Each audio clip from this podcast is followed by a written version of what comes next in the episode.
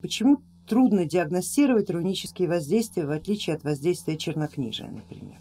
Да, есть такой эффект, вы очень точно заметили. А, руны, силы и знаки,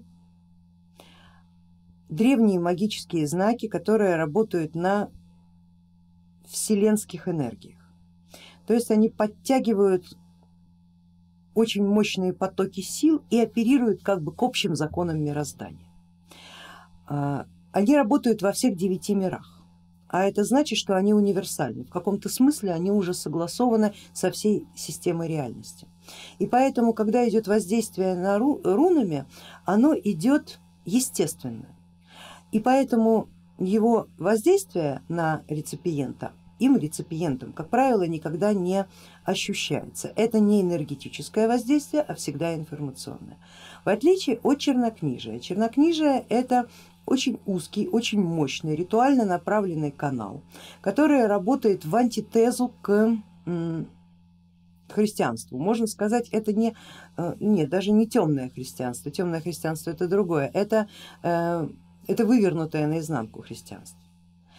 А, на этом работает чернокнижие. Это концентрированная обида, нанесенная христианством всем, кого оно обидело. Представляете, сколько там ненависти. И вот на этом потоке ненависти концентрировано многократно.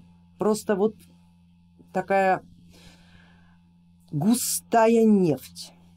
Вот на ней и работает чернокнижие. Все, что на ней делается, оно, конечно же, окрашивается и имеет тот же эффект. И поэтому, когда эффект и, и удар или воздействие идет именно на этих потоков, не заметить это невозможно. Это специфический эффект, специфический привкус.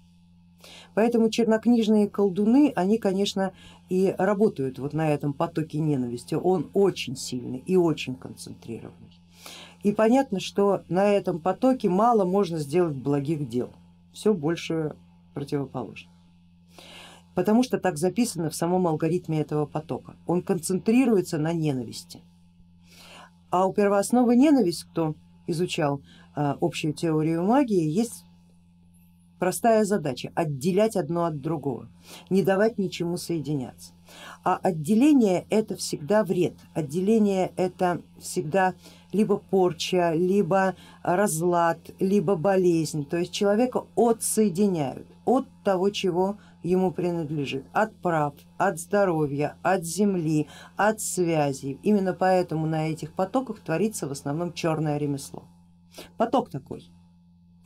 Но на этом же потоке некоторые умельцы, вытаскивая его буквально по микронам, умудряются отделять человека от его болезни, человека от его кармы, человека от его э, злых гениев. Так что, как вы сами понимаете, как говорили древние лекари, все есть лекарство и все есть отрава.